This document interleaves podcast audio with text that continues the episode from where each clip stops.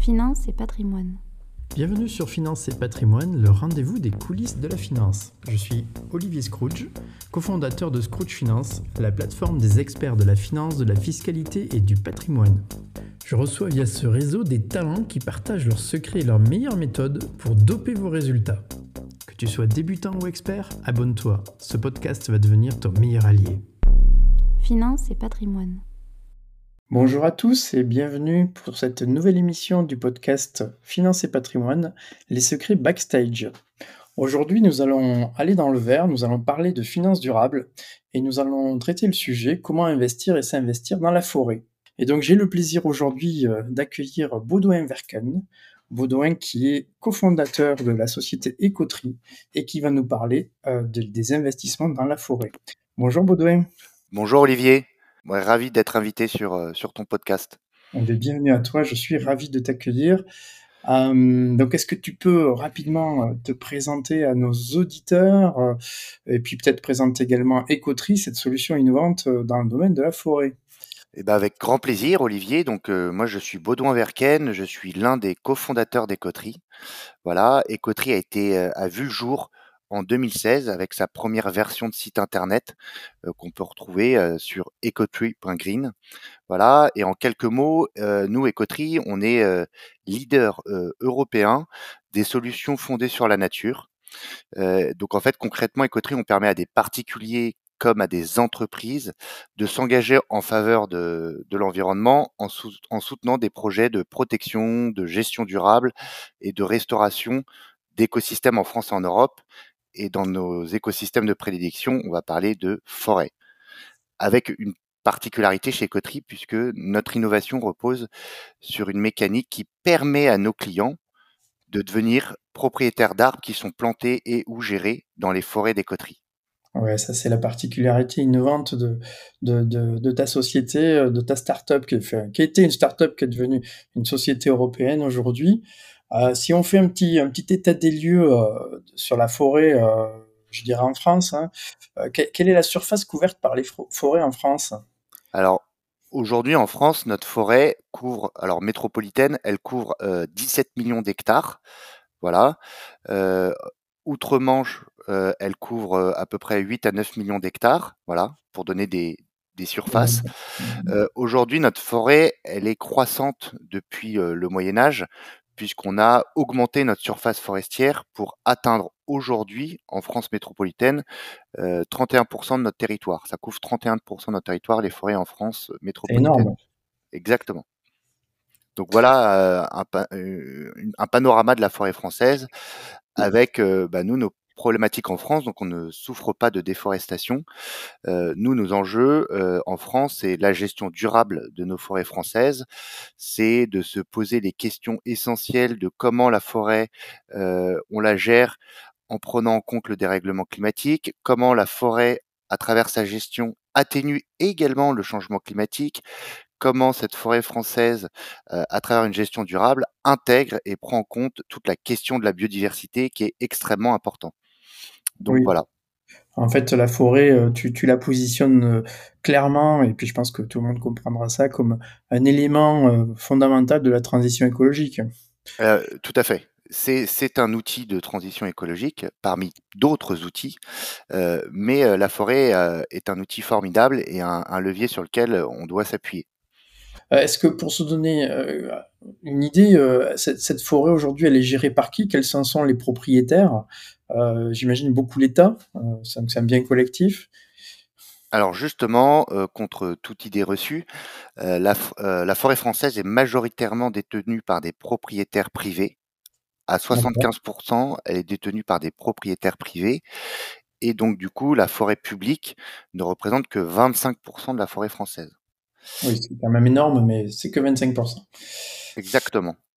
Et donc, c'est pour ça qu'en France, aujourd'hui, on dénombre beaucoup de propriétaires et beaucoup de petits propriétaires parce qu'il y a beaucoup de petites surfaces forestières et donc du coup c'est là où ça pointe du doigt euh, la problématique d'arriver à assurer cette gestion euh, forestière quand on a plein de propriétaires qui ont des toutes petites surfaces euh, à gérer. Parce que donc en gestion, donc une forêt, ouais, comme tu dis, tu parles de gestion.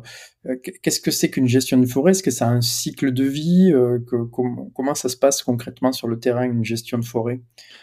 Alors, concrètement sur le terrain, la gestion forestière, c'est de prendre en compte tous les aspects de la forêt pour permettre justement tout au long de son cycle de vie de faire ce qu'il faut en forêt. Donc ça, c'est tout le métier du, forestier, des gestionnaires forestiers, des, experts forestiers, c'est d'assurer justement une gestion durable de cette forêt pour qu'elle puisse en fait remplir des objectifs. C'est-à-dire qu'en forêt, on va dans la gestion forestière, on va définir des objectifs à une forêt. Est-ce qu'on veut une forêt qui soit récréative?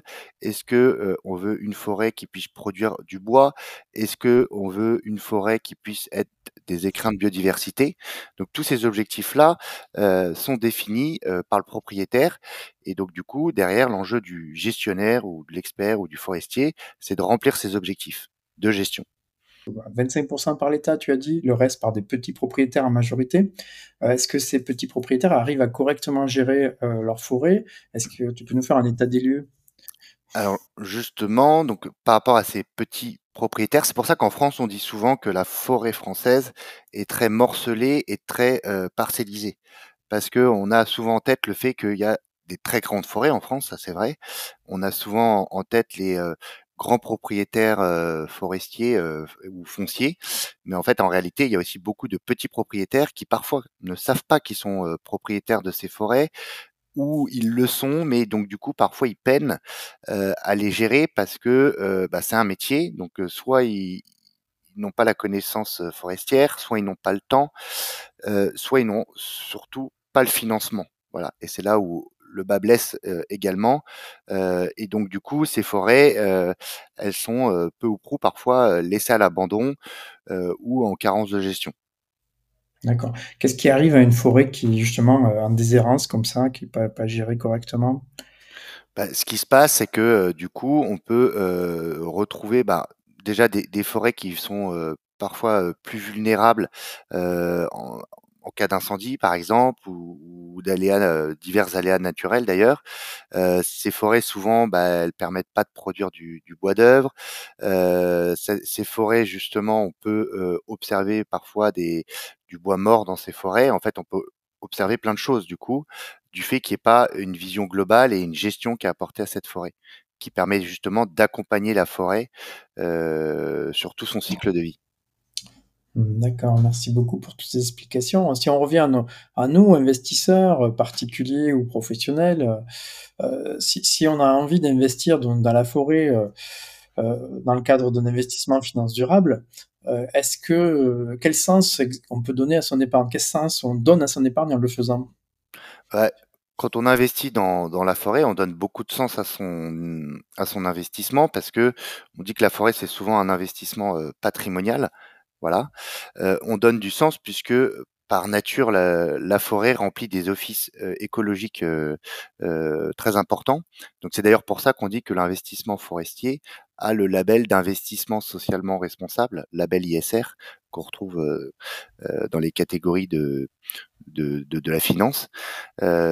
donc oui, on donne du sens à, à son investissement parce qu'on sait dans quoi on le met.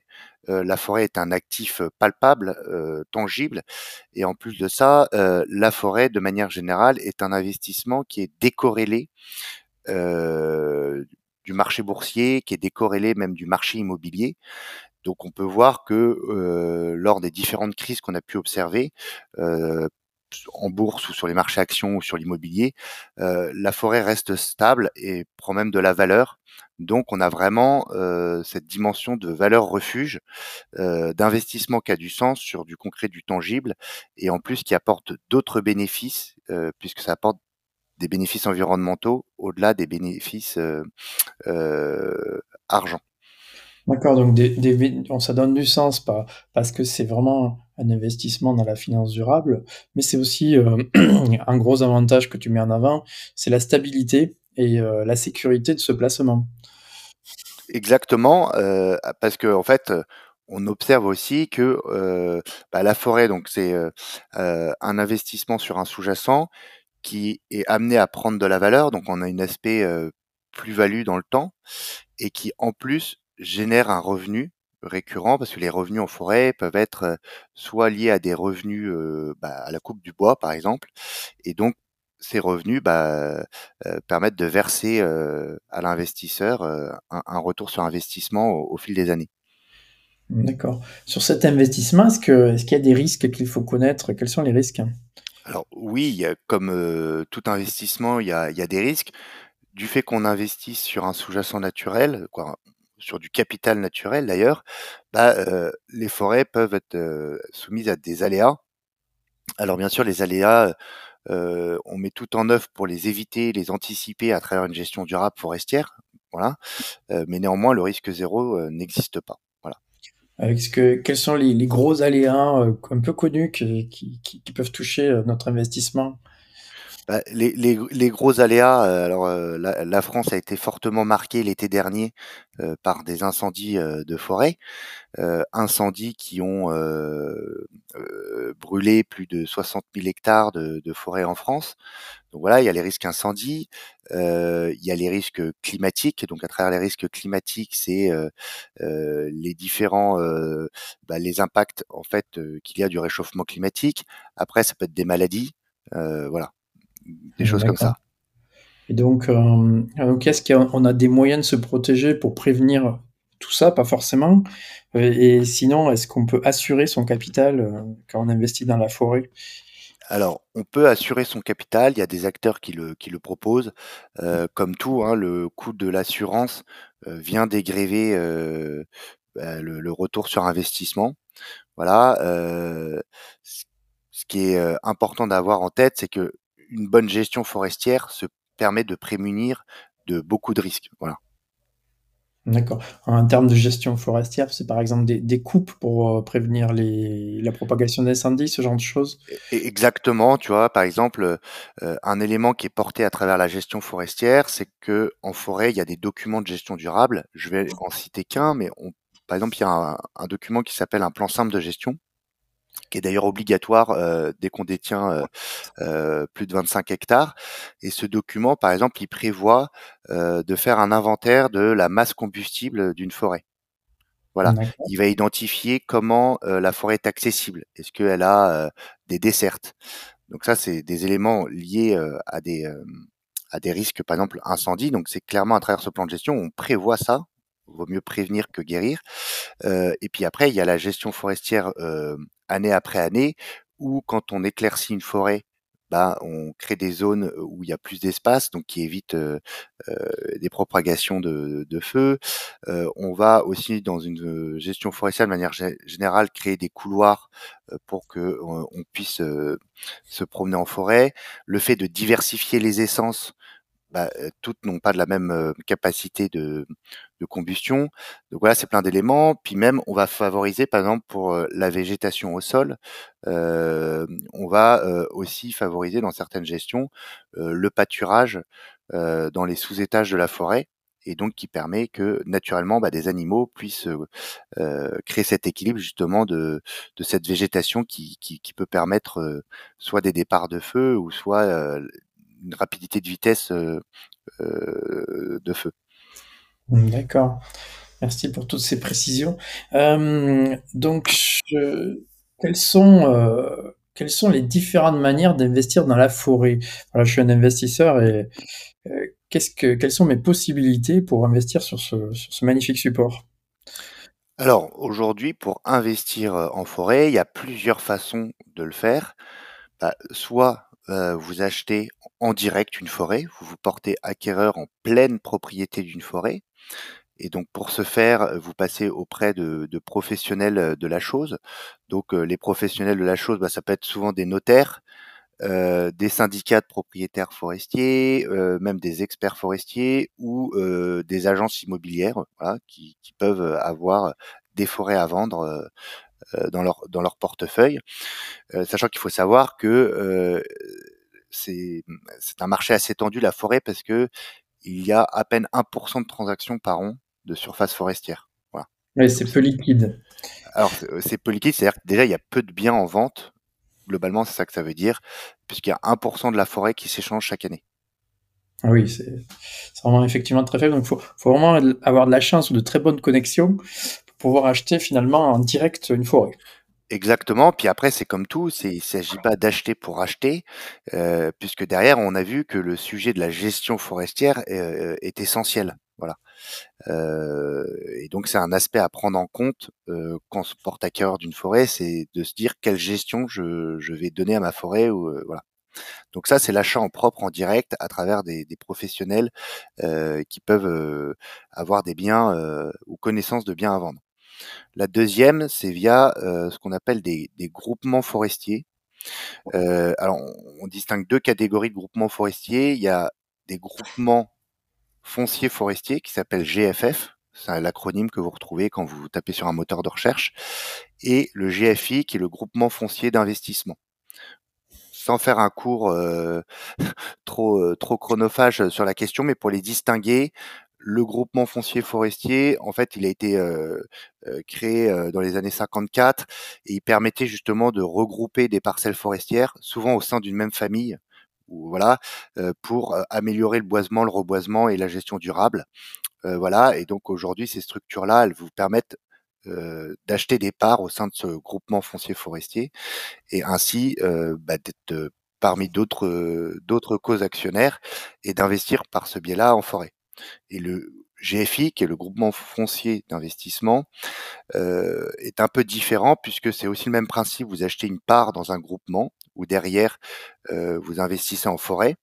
Et sauf que le GFI a peut-être plus de souplesse parce que justement il n'est pas il n'est pas intrafamilial comme le être souvent euh, le groupement foncier forestier. Et le GFI a cette particularité, c'est qu'il peut, détenir plus d'encours, euh, donc on va dire il va avoir euh, souvent euh, une assiette forestière plus large dans donc un portefeuille plus diversifié.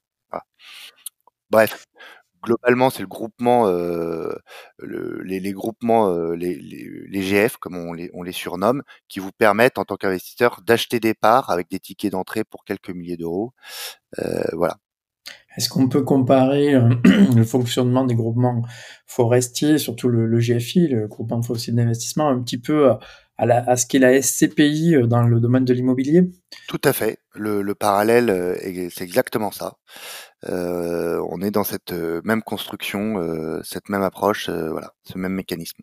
Premier, achat en propre. Deuxième, c'est les fameux groupements, les, groupements forestiers, pour lesquels en plus vous avez d'autres avantages, c'est que vous pouvez défiscaliser quand vous achetez votre part, euh, ça rentre pas dans les assiettes IFI, c'est et puis derrière c'est transmissible avec des abattements. Voilà, ça c'est le, la spécificité des GF. Le troisième, le, la troisième solution, c'est bah, en fait notre notre modèle écoterie où là vous n'achetez pas une forêt en entier, vous n'achetez pas des parts de forêt, vous achetez directement des arbres dont vous êtes propriétaire et qui sont plantés et gérés par l'équipe écoterie. D'accord, donc vous assurez la gestion, écoterie assure la gestion là dans ce cas-là de de la forêt. Hein, Exactement. Et ça c'est notre cœur de métier et, et c'est aussi autour de ça qu'on a créé notre modèle. C'est justement pour permettre que des forêts aient un apport de financement pour qu'elles soient gérées durablement et qu'à la fois, bah, elles puissent bénéficier à des euh, investisseurs, des propriétaires qui souhaitent euh, réconcilier une action euh, écologique et tout en, en, ayant un retour sur investissement. D'accord, donc ça c'est une solution innovante, effectivement. moi je n'avais jamais entendu parler avant de te rencontrer. Et donc comment ça fonctionne d'acheter d'acheter un, arbre. Euh, Alors, pour acheter un arbre, c'est euh, on veut comme ça soit accessible à tous et, euh, universel. C'est en se rendant sur ecotree.green. Donc vous avez notre site internet. On a une section qui propose notre marché aux arbres et qui vous présente en fait toutes les essences d'arbres qui sont plantées et gérées dans, dans les forêts par écoterie dans différentes régions avec différents âges d'arbres et autres. Et là-dessus, vous pouvez bah, investir unitairement euh, en achetant et en, se portant un carreur d'arbre. D'accord. Et donc, on achète un arbre nominatif. Euh, je veux dire, je peux aller visiter cet arbre, le voir sur, sur le terrain. Comment ça se passe? Alors, cet arbre, vous pouvez euh, bien évidemment le, voir euh, sur le terrain quand on n'est pas en période, par exemple, de, boisement ou de reboisement. Euh, D'ailleurs, il y a une traçabilité qui est faite puisque nos clients ont accès à un espace client qui permet de localiser la parcelle dans laquelle se situent leurs arbres. D'accord. Donc si par exemple j'achète quatre arbres, euh, je peux visualiser par exemple sur Maps la parcelle qui, Exactement. qui- dans laquelle mes trois, quatre arbres sont plantés. Bon, j'ai pas exactement l'arbre dans la parcelle, mais j'ai vraiment euh, la localisation de la, de la parcelle. Exactement. Et euh, exactement. D'accord. Donc j'investis, j'achète, euh, j'achète des quelques arbres, voilà. Euh, comment comment ça se passe au, terme du, du modèle? Je, je récupère mon, mon capital Alors, avec des intérêts. Comment ça marche? Exactement. Donc, tu, tu, tu vas sur le site écoterie.green, euh, tu achètes, euh, imaginons pour euh, 150 euros d'arbres de différentes essences et d'âges euh, dans des forêts euh, un peu partout, d'ailleurs en, en France euh, ou, ou au Danemark, bref. Euh, dessus, ces arbres, bah, nous, on va sur la gestion. Ces arbres vont être prévus au plan de gestion des coupes à un moment donné. Et le jour où ces arbres seront euh, récoltés, eh ben, on verse l'intégralité du produit de la coupe à nos clients. D'accord. Donc j'achète mes 150, euh, je mets 150 euros dans, dans un arbre ou plusieurs arbres, et euh, au bout de par exemple une dizaine d'années, euh, lorsqu'il est arrivé à maturité, il est coupé, donc ça c'est votre gestion qui le planifie, et je récupère ces 150 euros, c'est ça? Exactement, cin- 150 euros augmentés de leurs intérêts annuels euh, qui prend 2% par an chaque année. D'accord. Donc en fait mon placement me rapporte 2% euh, par an En euh, intérêts composés, en équivalent intérêt composé. avec les intérêts composés, euh, effectivement c'est 150 plus à chaque fois 2% chaque année. D'accord? alors après, c'est bien d'avoir une précision, c'est qu'on est sur des horizons de récolte euh, plus élevés que 10 ans. Voilà. D'accord. Donc il faut vraiment, les clients, ils s'inscrivent dans une démarche qui est à la fois écologique et économique. Ils s'inscrivent surtout dans une démarche qui est patrimoniale parce que la particularité de notre modèle, c'est que comme nos clients sont propriétaires de ces arbres, ils ont aussi la possibilité de les céder à qui ils veulent. Voilà, ils le font en quelques clics en ligne. Voilà, depuis leur espace client, donc ils peuvent désigner des bénéficiaires et offrir ces arbres ou les transmettre euh, juridiquement euh, cette propriété de l'arbre. Donc on s'inscrit aussi dans le temps euh, de la forêt où il faut respecter euh, ces cycles. Donc voilà, les, les gens investissent dans, dans cette logique patrimoniale où ils sont contents aussi. Nous, on a beaucoup de d'investisseurs qui sont des, euh, des parents, des grands-parents et qui investissent justement à travers la forêt pour les gestions, les générations futures. Pardon. D'accord. Et euh, donc, si je comprends bien, euh, la transmission, il faut que ça se fasse, soit fait euh, du vivant de la personne, parce que Pas des forcément. Alors, les- nous, on offre cette facilité grâce au numérique de le faire en quelques clics, euh, mais sinon, euh, par défaut, ça va aux ayants droit euh, à travers une succession. D'accord, oui. Ça, puisque c'est le notaire considère que c'est un bien actif et donc ça va rentrer dans la succession. Exactement, euh, voilà, exactement. Par contre, sous cette forme-là, euh, comme les, les formes précédentes, il n'y a pas d'avantage d'a- d'abattement euh, successoraux ni d'ava- d'avantages fiscaux. Non, mais il n'y a pas de taxation sur les plus-values avec les durées de détention. À qui, euh, à qui faut-il s'adresser si je veux réaliser un investissement fourré? Donc là, on peut rebalayer un petit peu toutes les, toutes les possibilités de gestion, enfin, possibilités d'achat que tu nous as évoquées tout à l'heure. L'achat en direct, c'est souvent euh, via des notaires, des experts forestiers, des syndicats ou des agences immobilières. Euh, après, tout ce qui est groupement euh, foncier, donc là, vous avez plusieurs structures qui en distribuent. Voilà. Euh, donc les conseillers en gestion de patrimoine font. euh, voilà, les, les conseillers en gestion de patrimoine en, en, en distribuent. Et après, bah, troisième écoterie, bah, ça c'est euh, en direct sur écoterie.green. directement sur votre site et pas ailleurs. Euh, eh bien, moi, j'ai j'ai fini pour ces questions sur la forêt. Euh, ce sujet est passionnant. Euh, Baudouin, je te remercie beaucoup euh, pour toutes ces explications. Où est-ce qu'on peut te retrouver si on a besoin de plus de renseignements? Alors, on a une messagerie euh, à contact at écoterie.fr où on est très réactif. Voilà et donc et après ça permet de flécher la question qui est posée auprès de la bonne personne voilà on a même un chat euh, qui est disponible sur notre site écoterie.green euh, pour lequel on, on répond euh, activement Euh, eh bien, j'ai plus qu'à te remercier beaucoup pour toutes ces explications. Bah, c'est moi qui te remercie, Olivier, et j'étais ravi de passer ce, ce temps avec toi. Également. Au revoir à tous, à bientôt. Au revoir, merci. Finance et patrimoine. Si vous avez écouté jusqu'ici, c'est que vous avez aimé cet épisode. Alors partagez-le ou laissez-lui 5 étoiles sur Apple Podcast. Ce podcast est rendu possible par Scrooge Finance, la plateforme des experts en solutions financières, fiscales et patrimoniales pour vos projets de vie personnels et professionnels. Que ce soit pour lancer un projet, préparer sa retraite, investir pour l'avenir ou bien simplement faire un bilan pour explorer les possibles, rendez-vous sur www.scrooge.finance. A très bientôt pour un nouveau podcast Finance et patrimoine, les secrets backstage. Finance et patrimoine.